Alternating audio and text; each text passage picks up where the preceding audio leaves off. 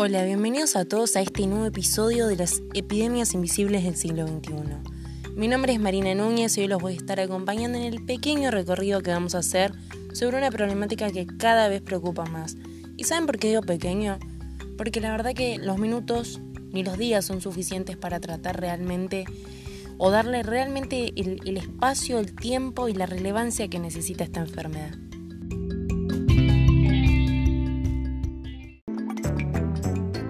Y no es ni más ni menos que la obesidad infantil.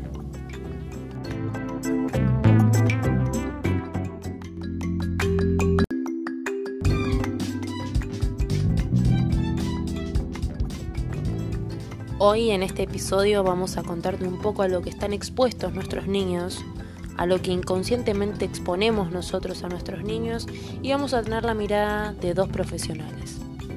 Quédate.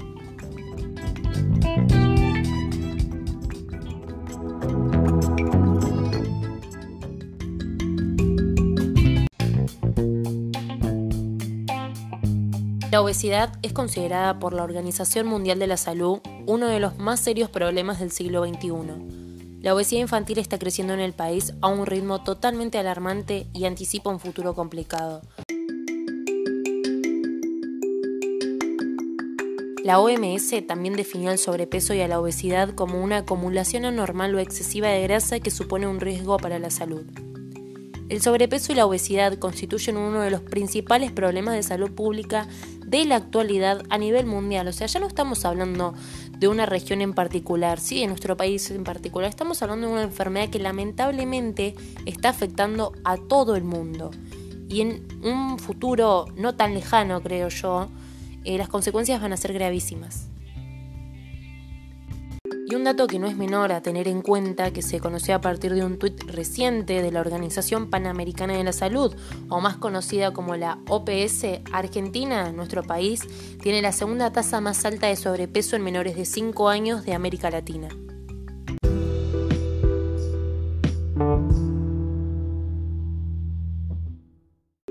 Mejillas redondas y los pliegues en las articulaciones que nos hacen acordar a aquel muñeco blanco de la publicidad de neumáticos, sí, aquel muñeco. Esa imagen se está transformando en un dolor de cabeza para padres, pediatras y nutricionistas.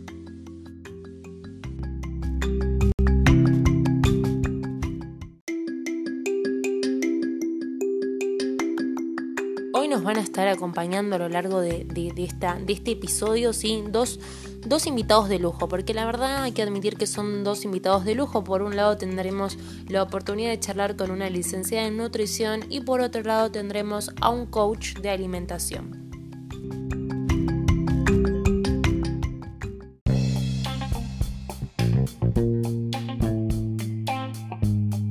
Para dar comienzo al área de testimonios, vamos a comenzar hablando con un asesor nutricional, Johan Castillo, nos va a estar acompañando un rato en este episodio, en este podcast. Eh, él es asesor nutricional, como bien dijimos recién, se dedica a la venta de, productos nutricionales y claramente saludables también. Bienvenido Johan, ¿cómo estás?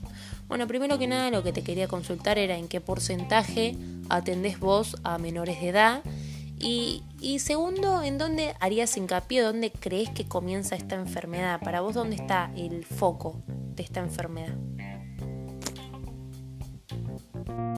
Hola Marina, ¿cómo estás? Bueno, como te había mencionado, la gran mayoría de los clientes son mayoría, pero igual muchas personas adultas eh, comenzaron desde niños, viste, el tema de la obesidad. Y a mi experiencia muchas veces pasa por problemas en casa, por cierto maltrato de la familia o algún trauma que, sufre el niño en casa, ¿viste? Porque la obesidad, al igual que la droga, el alcohol, es, es, una, es una adicción, ¿viste? A la cual la persona recurre a la comida para tratar de llenar un vacío o algún sentimiento malo como tristeza, soledad o algún abuso o maltrato que haya recibido para mí ese es el punto principal de donde arranca la gran mayoría de los que se vuelven adictos a la comida. Tratan de llenar un vacío que se genera en la familia o con algún primo, amigo o algún tema traumático. Teniendo en cuenta todo esto que me estás diciendo vos, Johan, ¿crees que hay, que hay alguna manera de revertir esta enfermedad una vuelta atrás para estas personas, estos niños indefensos? Porque lamentablemente están indefensos, se ven expuestos ante esto. ¿Crees que hay alguna manera de curarlos? Y la verdad que es bastante difícil cuando se trata de eso, ¿viste? Cuando se trata de un tema psicológico, es bastante difícil que se recupere. Ahora ya cuando es un, vicio de, del gusto a la comida es, mucho más fácil, pero ya cuando se trata de un trauma es algo que es más complicado. Porque primero hay que resolver ese problema de la infancia que le marca toda la vida a la persona. Para mí, eh, donde más tendríamos que hacer hincapié a las personas sería en el tema familiar, ¿viste? en el apoyo familiar. Hoy en día los padres dejan completamente solos a los niños con un par de, aparatos, decía un par de aparatos que son el celular, la computadora, el internet. los niños pasan todo el día prácticamente encerrados en casa sin hacer ninguna actividad. Hoy en día la comida está toda saturada de grasa, de cosas que son dañinas obviamente para el cuerpo. Y no solo para los grandes, sino también para los niños, que son donde uno empieza a agarrar ese vicio. Y tendríamos que hacer hincapié en el tema familiar, en la conciencia familiar, en hacerle entender a los padres que no está bien que los niños se la pasen todo el día con el celular, sin hacer ninguna actividad física,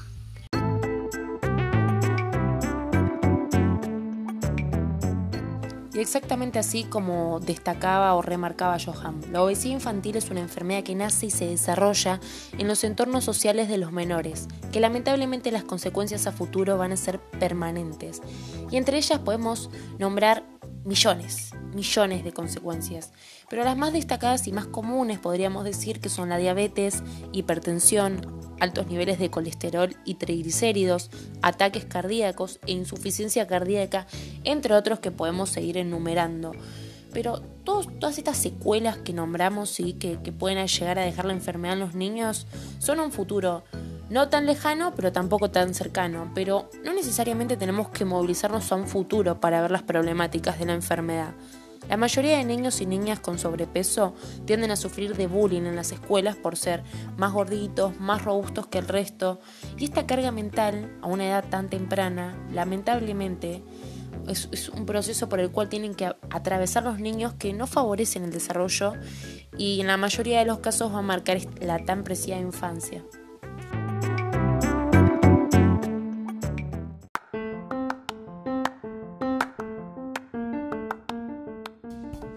Hoy en día nuestros niños están inmersos en un mundo que los lleva fácilmente a comer en exceso y difícilmente a estar activos.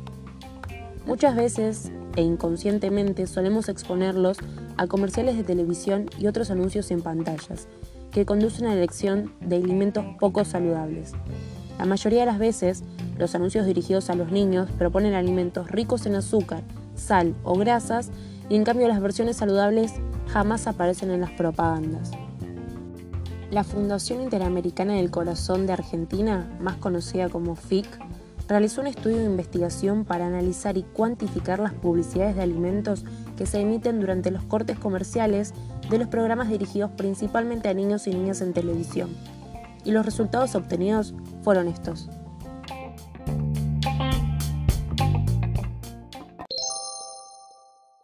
Casi 9 de cada 10 alimentos que se publicitan durante los programas infantiles de televisión tienen bajo valor nutritivo.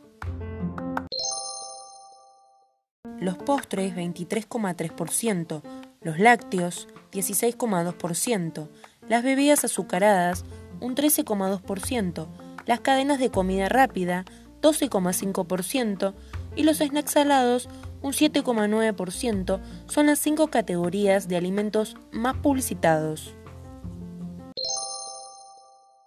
Una de cada tres publicidades usa regalos o premios para incentivar la compra. Se estima que los niños y niñas argentinos están expuestos a más de 60 publicidades televisivas de comida chatarra por semana. También así las actividades que implican tiempo frente a una pantalla, ya sea ver televisión, juegos y jugar en la computadora, requieren de muy poca energía y por lo general suelen tomar el lugar de la actividad física.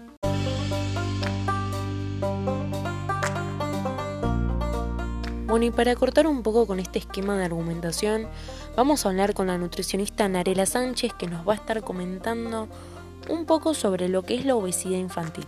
Bienvenida, Narela. Bueno, ¿y cuál sería el diagnóstico en estos casos o, qué es lo que vos recomendás? Desde mi punto de vista, yo lo que creo es que hay que detectar la enfermedad tempranamente para obviamente que tenga las eh, menores consecuencias posibles en caso de poderla prevenir mucho mejor. Siempre hay algún indicio, ¿sí? Eh, el inicio del sobrepeso, eh, ver cómo la persona come, si tiene diabetes, si tiene hipertensión.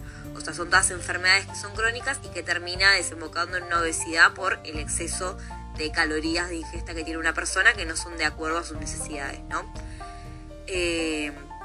lo que yo recomiendo, obvio, ante lo que es la obesidad, es plan de alimentación acorde de esa persona, que haya un déficit calórico, es decir, menos eh, ingreso de caloría en el cuerpo.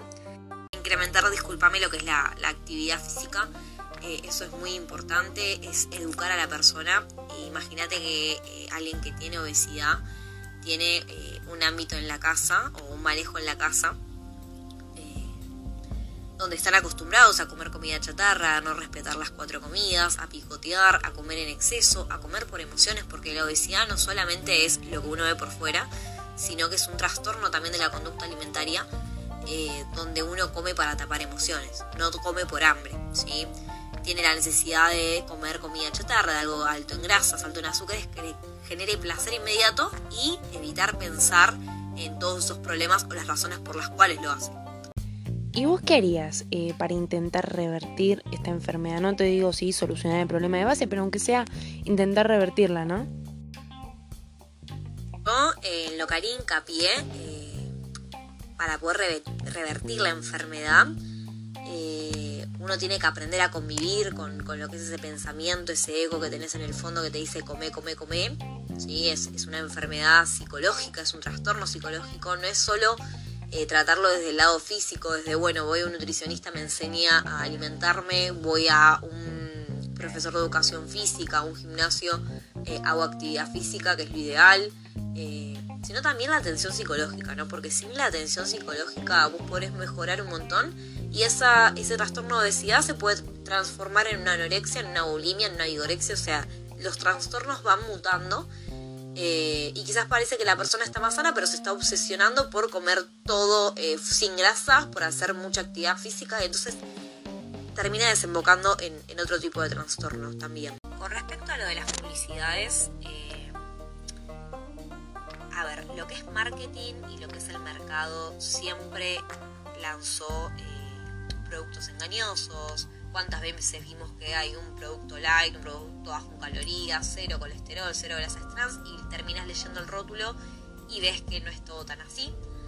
Eh, la verdad es que como país, si no hay una educación eh, alimentaria en los niños, en implementar quesos saludables, porque al fin y al cabo la, frase los niños son el futuro es real, eh, si no educas desde que son chicos, no van a saber diferenciar lo que es bueno y lo que es malo y obviamente el cuestionar el marketing, el cuestionar las marcas, el cuestionar lo que estamos comiendo, informarnos, eh, está bastante bueno.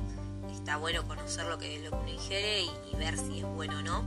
Así que hay que hacer hincapié mucho en la educación alimentaria porque si no, de acá a 10 años, eh, obviamente la mayoría se va a ser si es que no se capacita. Pero de igual manera hay bastante gente que, o la mayoría de la población que ahora está adquiriendo información, si bien puede ser buena o mala, uno se preocupa por lo que está comiendo, hay bastante las modas veganas, vegetarianas, fitness, bueno, no estoy de acuerdo, pero, pero bueno, está esa información, ese quererse cuidar, está por suerte saliendo más al brote y, y bueno, yo creo que con buena información la gente se va a saber manejar, pero siempre recurriendo a profesionales y no a lo que son dietas de internet y demás que de nada sirven y que bueno, las dietas... Eh, por algo son dietas, no las puedes mantener en tu futuro, sino que mantener buenos hábitos.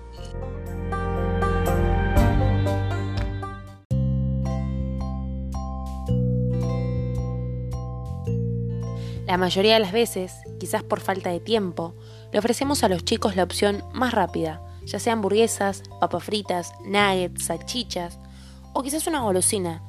Todo esto en forma de recompensa o para consolarlo Todos estos hábitos que nosotros generamos en los niños de una manera totalmente inconsciente pueden conducir a comer en exceso, y la mayoría de las personas tienen dificultad para luego romper estos hábitos.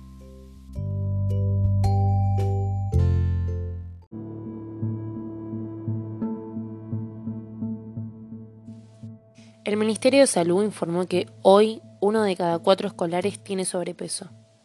Probablemente la mayor parte de ellos serán adultos obesos y el tratamiento es poco eficaz. En 30 años nuestras guardias estarán colapsadas de diabetes e infarto temprano.